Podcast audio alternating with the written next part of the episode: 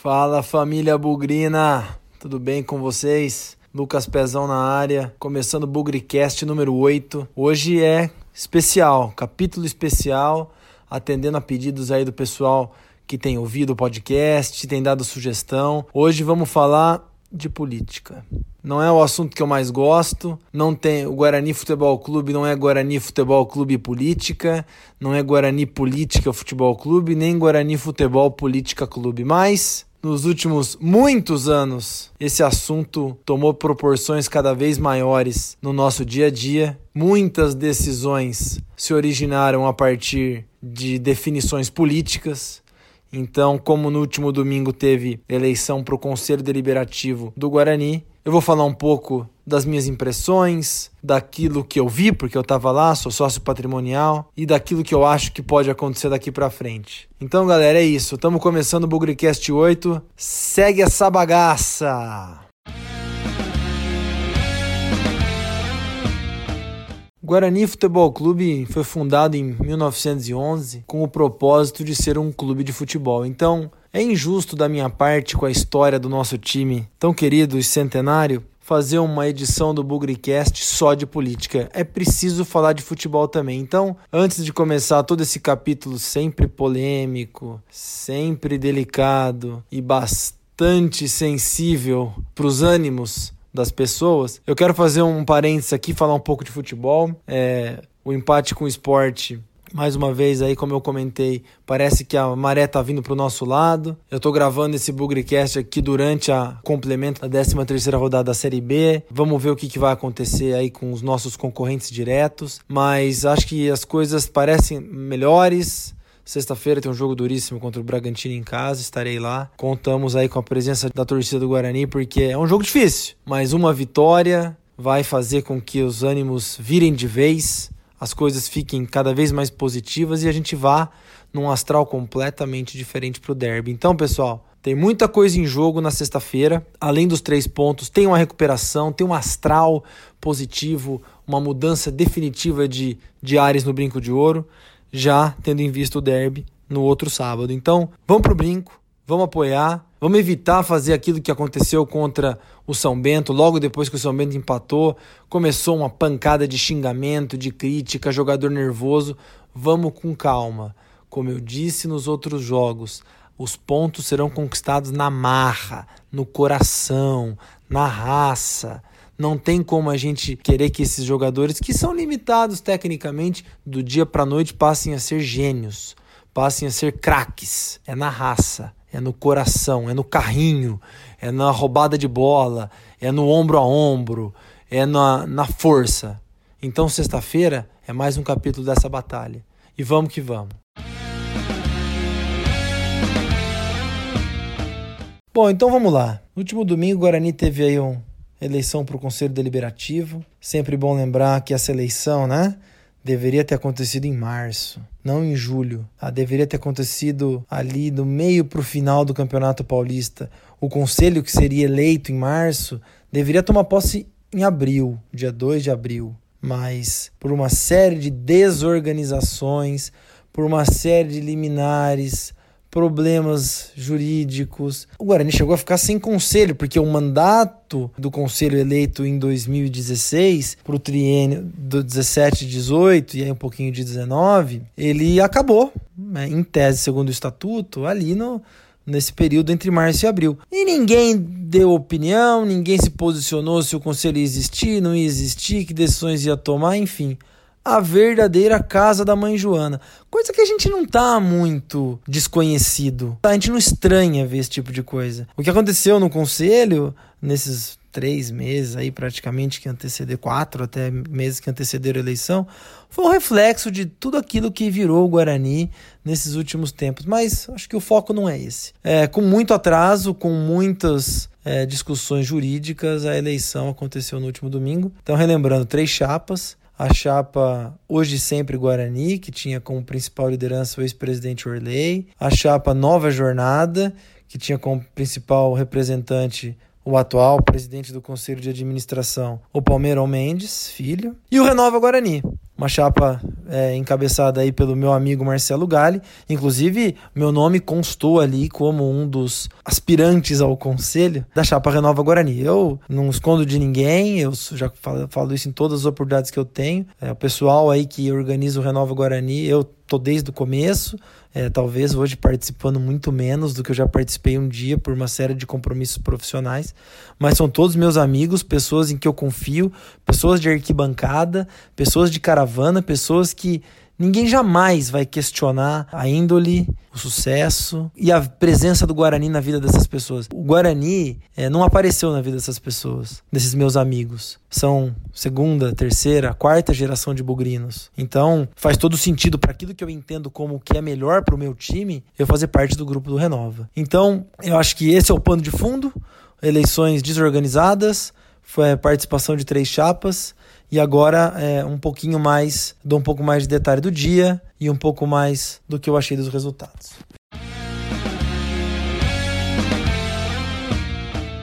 Bom, isso posto, vamos, vamos às impressões das eleições. Foi um dia complicado, eu acho que eu, eu tive ali durante, principalmente o período da manhã, sou sócio patrimonial, sou sócio torcedor, é, fiz parte da chapa Renova Guarani, estou junto com esse pessoal desde que o grupo começou a existir. É, não questiono de forma nenhuma a idoneidade, a transparência, a integridade desse povo. Menos ainda eu questiono a presença do Guarani na vida deles. Muitos ali são meus amigos de mais de década.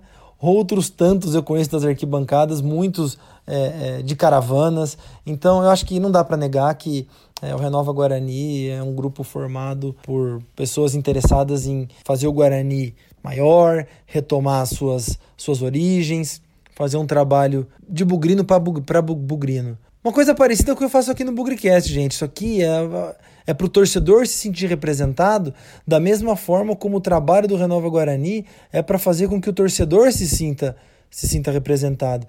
E aí vem minha primeira reflexão dessas eleições.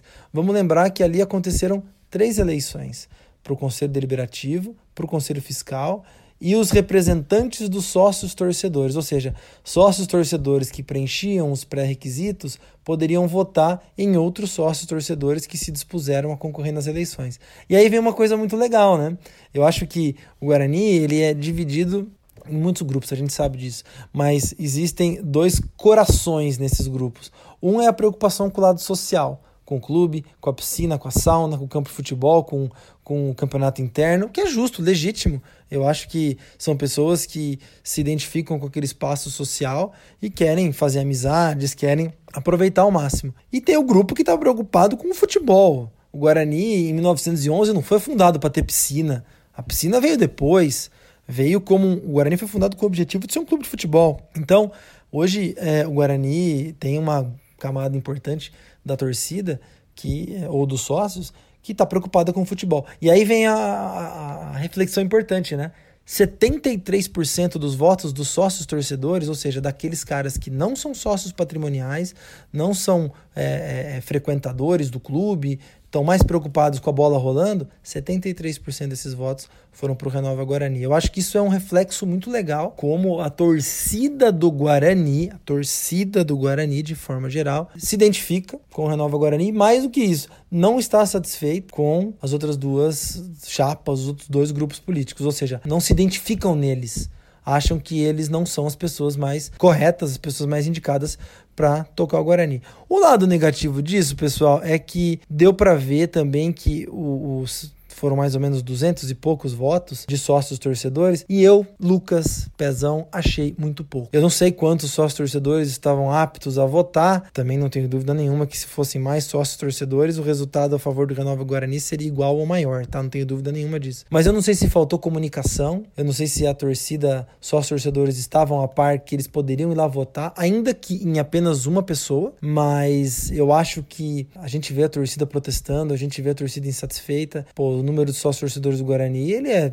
superior a 1.500, 2.000, 2.500, depende aí de como o time tá com as campanhas, mas muito pouca gente indo votar, né? Eu acho que se a gente quer que o Guarani tenha decisões voltadas para o futebol e tomadas pela sua torcida, fica um puxão de orelha aí pro pessoal é, das arquibancadas dos sócios torcedores para participar mais, gente. Esperava um pouco mais assiduidade e frequência, porque reclamar na arquibancada, se você não tem condição de ser sócio, ok. Se você não tem condição de votar, ok. Agora, uma vez que você é sócio torcedor, será que não podia ter ido lá?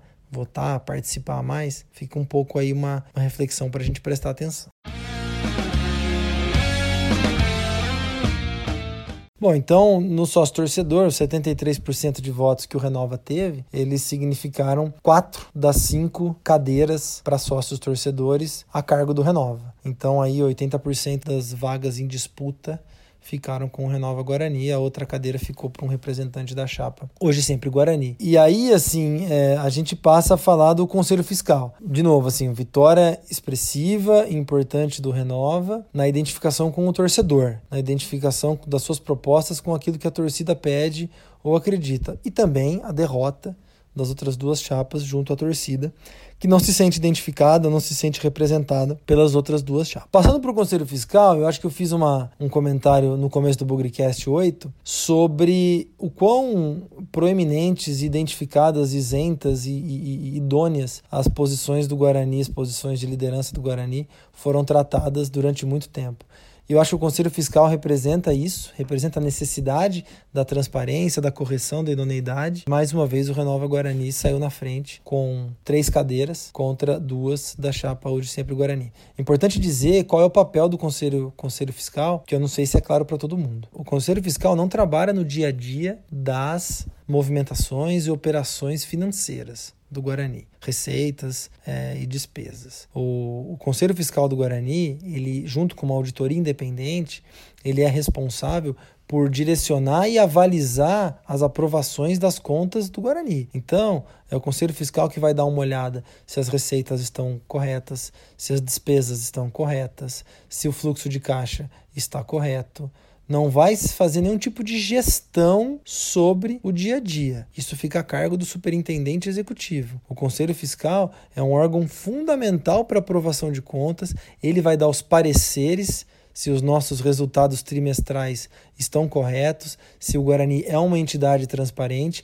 Vamos lembrar que anos atrás o Guarani esteve no ranking é, entre os clubes mais transparentes e organizados do Brasil. O que, que aconteceu nos últimos anos? Os conselhos fiscais recentes, com todo o respeito do termo, cagaram para a transparência, não estavam nem aí com o Guarani, não estavam nem aí com a instituição em termos de credibilidade, em termos de bom, boas práticas de gestão. E esse ranking o Guarani desapareceu. Enfim, acho que é outro reflexo do quão atentas essas pessoas são com as finanças do clube. Então a vitória do Renova Guarani é mais um indicativo de que nesse grupo estão pessoas preocupadas com a saúde financeira do clube, estão preocupadas em se o Guarani está fazendo a coisa certa do jeito certo. Não estão preocupadas em mascarar número, esconder informação, tentar enganar o conselho deliberativo e a opinião. Então, Acho que fica aí mais uma mensagem sobre o quão importante é o papel do Conselho Fiscal e a segurança que o Conselho Fiscal vai ter daqui para frente com três representantes do Renova contra dois da chapa Hoje Sempre Guarani. Então, com toda tranquilidade, eu digo para vocês: a gestão do dinheiro no dia a dia não fica a cargo do Conselho Fiscal. Isso fica a cargo do superintendente executivo, como eu disse. Mas a gente pode se sentir seguro e tranquilo que quem está lá olhando as nossas contas vai fazer os questionamentos, colocar os pontos como o Guarani precisa. Então, nesses dois capítulos, saiu ganhando o Guarani, saiu ganhando o Renova Guarani. Bom, e a última eleição é a do Conselho Deliberativo. Importante dizer que é uma eleição diferente da eleição do Conselho Fiscal e das cinco cadeiras do Conselho Deliberativo destinadas a sócios torcedores. Essas duas, elas são nominais. Então, as cédulas de votação, elas constavam o nome dos candidatos ao Conselho Fiscal e as vagas para o sócio torcedor. A eleição do Conselho Deliberativo, ela é feita por chapa. Então, quando você ia lá votar, pegava a cédula de conselho deliberativo, você escolhia a chapa. Cada chapa era constituída por 100 nomes e desses, então assim, naturalmente esperava-se que pelo menos 300 pessoas fossem votar e que pelo menos cada chapa tivesse seus 100 votos, que são aqueles referentes aos participantes de cada chapa. E aí começam as outras análises que podem ser feitas, né? Primeiro que o número de, de sócios que votaram foi um pouco, foi levemente su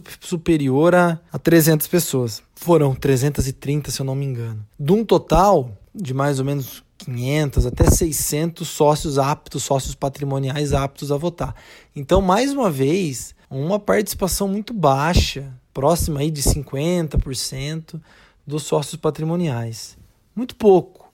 Da mesma maneira que o sócio torcedor me pareceu uma presença ainda menor, o sócio patrimonial também compareceu em, em, em, número muito baixo. E olha que a eleição foi de domingo. Normalmente as eleições do Guarani são durante a semana, então são é mais complicado. Pessoas que têm compromissos profissionais fora de Campinas, que moram fora de Campinas, é mais difícil vir para o Guarani votar. Essas pouco mais de 300 pessoas acabaram é, elegendo a chapa Hoje Sempre Guarani em primeiro lugar. O Renova Guarani ficou em segundo, com 119 votos. E aqui tem uma, tem uma informação importante. Previsão de votos do Renova ficou entre 120 e 140, por aquilo que é, os membros da chapa estimavam, então ficou dentro das expectativas. O que foi extremamente decepcionante e não uma surpresa para mim foi a votação da chapa Nova Jornada do Palmeirão, pelo amor de Deus. Não chegou a 60 votos, ou seja, nem passou perto dos próprios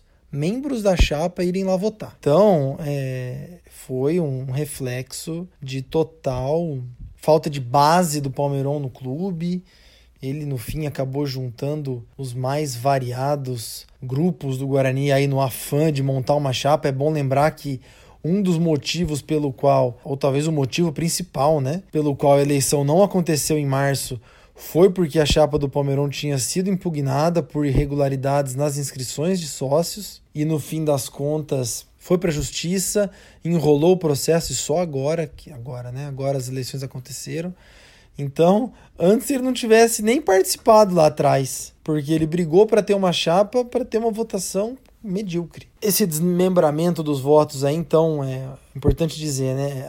As cadeiras, as 80 cadeiras do sócio do Conselho Deliberativo destinada aos sócios patrimoniais, elas são divididas proporcionalmente ao número de votos das eleições. Então, os 57 votos do Palmeirão representaram aí 14 cadeiras para a chapa dele. Ainda assim, gente, ele teve aí quase 20% das cadeiras do Conselho Deliberativo para ele. O Renova Guarani ficou com 29 e a chapa Hoje Sempre Guarani ficou com 38 cadeiras. Então, é do sócios patrimoniais. Isso quer dizer que o Conselho Deliberativo, com 85 cadeiras, ou seja, 80 dos patrimoniais e 5 dos torcedores, acabou sendo distribuído da seguinte maneira: a chapa Hoje Sempre Guarani fez 38 nos patrimoniais, mais um no sócio torcedor, 39. O Renova Guarani fez 29 nos patrimoniais, mais 4 no sócio torcedor, 33. E o Palmeirão não fez nenhum sócio torcedor, ficou com 14 cadeiras para a chapa dele no Conselho Deliberativo. Qual que é o grande trabalho do Conselho Deliberativo? É trazer para discussão os assuntos mais importantes do dia a dia do Guarani. Importante dizer que quem é, toca o dia a dia é o Conselho de Administração, formado por sete pessoas, cuja eleição vai acontecer no ano que vem. O Conselho Deliberativo, como o nome diz, delibera sobre os mais variados aspectos. Pô, Pezão, o que, que o Conselho Deliberativo delibera? Por exemplo, o valor das mensalidades. Todo ano, Conselho de Administração, a Superintendência Executiva faz uma proposta de valor das mensalidades. O Conselho Deliberativo aprova ou reprova o orçamento do ano. Então, as receitas e as despesas. E uma série de outras é, é definições pertinentes aí para o dia a dia é, do Guarani. O que está muito em jogo, e é isso que a gente vai ver daqui para frente. Conselho Deliberativo, para muitos, e para mim inclusive, ele é o órgão mais importante em paralelo ali com o Conselho Fiscal. O Conselho de Administração ele está no dia a dia. Mas para mim ele é o mais importante porque o Conselho Deliberativo tem poderes no limite, começar um processo de destituição de presidente. E, e recentemente, não precisamos falar aqui de destituição, o Guarani tem um, uma pauta muito pesada, polêmica para se votar, que é, eventualmente, um projeto de cogestão de futebol e terceirização. No limite, quem vai votar é a Assembleia de Sócios, ninguém questiona isso. Mas é importante o parecer e a opinião dos conselheiros. E eu acho que é isso que está em jogo daqui para frente. A briga pela presidência do Conselho Deliberativo já começou assim que a eleição acabou. No próximo dia 5, na segunda-feira da semana que vem, todos esses 85 conselheiros vão tomar posse. E ao tomarem posse, acontece ali uma eleição para ver qual vai ser a mesa do Conselho Deliberativo que vai presidir as reuniões, o secretário, as, fazer as atas das reuniões, ou seja, vai fazer o estatuto ser cumprido dentro de tudo aquilo que se preza dentro do, do nosso estatuto. Então, é uma posição extremamente importante e eu faço aqui já um alerta. Eu não estou mais inserido no dia a dia, mas eu imagino que os bastidores devam estar pegando fogo, porque com toda essa questão da votação da cogestão do futebol, dos projetos, que invariavelmente vão passar também por essas chapas, por esses grupos políticos, assumir a presidência do Conselho Deliberativo é fundamental. Então, para assumir a presidência, são necessários aí 43 votos, correto? Que são metade mais um dos 85 disponíveis. A chapa Hoje Sempre Guarani já tem 38 votos. Em tese, se todos os eleitos, é, me desculpa, 39, se todos os eleitos comparecerem no dia da posse, viu gente, às vezes acontece, tá? Tem gente que não vai no dia da posse, da sua própria posse. Eles precisariam de mais quatro votos para garantir a presidência do conselho, que obviamente deve ser é, indicada aí dentro da chapa para o ex-presidente do conselho de administração, Orley Senna. A chapa do Renova Guarani vai ter aí os seus 33 votos e deve indicar o Marcelo Galli, meu grande amigo de infância, para presidência do conselho. E aí como é que fica? Os votos da chapa Nova Jornada do Palmeirão são valiosíssimos. E de verdade, vai ser o grande momento para ver se de fato, de verdade, Orley e Palmeirão estão brigados ou não. Porque se Orley e Palmeirão estiverem brigados, é muito provável que o pessoal eleito da chapa Nova Jornada não vote no Orley. Não quer dizer que eles vão votar no Renova, pode ser que eles votem, mas se o Renova Guarani tem alguma esperança de conquistar a presidência do conselho, essa esperança passa por esses votos. Como eu disse, Renova tem 33 votos. E ele precisa de mais 10 para ganhar. 10 em tese desses 14. E agora vamos ver o que, que vai ser no próximo dia 5. Então, esperem por muita coisa. Minha opinião é Renova Guarani é, e a experiência. E eu vou fazer um parênteses aqui para encerrar já, porque é, eu prometi não tentar não fugir muito do nosso tempo e ele ficou um pouquinho maior porque o assunto ele é, ele é quente. Renova Guarani já teve uma oportunidade de ser presidente, de ter a mesa do conselho. E como eu disse em, em edições anteriores aqui do Bugrecast, foi a atuação mais exemplar de um conselho deliberativo nos últimos muitos anos e no período provavelmente mais tenso da nossa história. Durante todo o processo de leilão do Brinco de Ouro, era o Renova que estava sentado ali na presidência, na vice-presidência, na secretaria do Conselho Deliberativo. Era meu grande amigo Antônio Oliveira, infelizmente falecido num trágico latrocínio, homicídio, eu não sou da área, mas que deixou a gente muito triste e abalado dois anos atrás. Era o Gustavo Prado, membro do Renova, recém-eleito também. Era o Marcelo Galha, que já tem experiência. Então, ali o negócio funcionou. Por manobras políticas, nessa última gestão de 2016 a 2019, o Renova foi colocado de lado. Quem assumiu a presidência do conselho foi um pessoal que não tinha a menor preocupação em se fazer cumprir o estatuto. Reuniões confusas, reuniões vazias, desorganizadas e que tudo leva a crer que deve ser o que nos espera caso o Renova Guarani não seja eleito. Então, gente, tem muita água ainda para passar, tem muita coisa para acontecer, mas pelo bem do Guarani, a presidência do Conselho Deliberativo tem que ficar com o Renova. Caso contrário, esqueçam, pode, podem protestar contra o conselho, pode cobrar do conselho. A própria presidência, acredito eu, não vai fazer o trabalho que deve ser feito.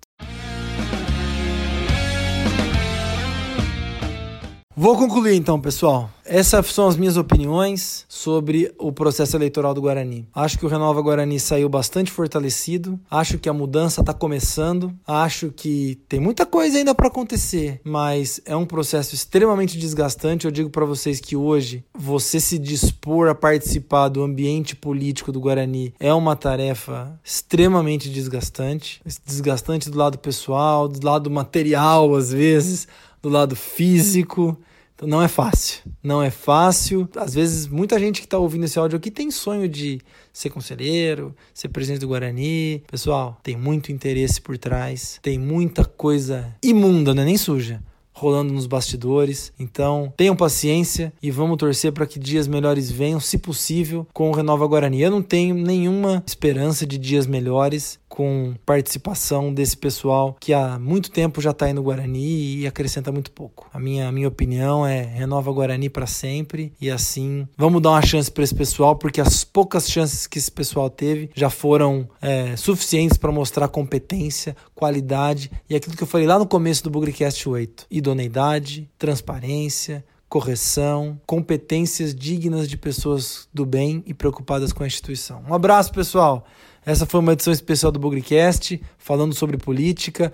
Próximo vamos falar de futebol, vamos falar de Bragantino, se Deus quiser com uma vitória. Hoje sempre Guarani.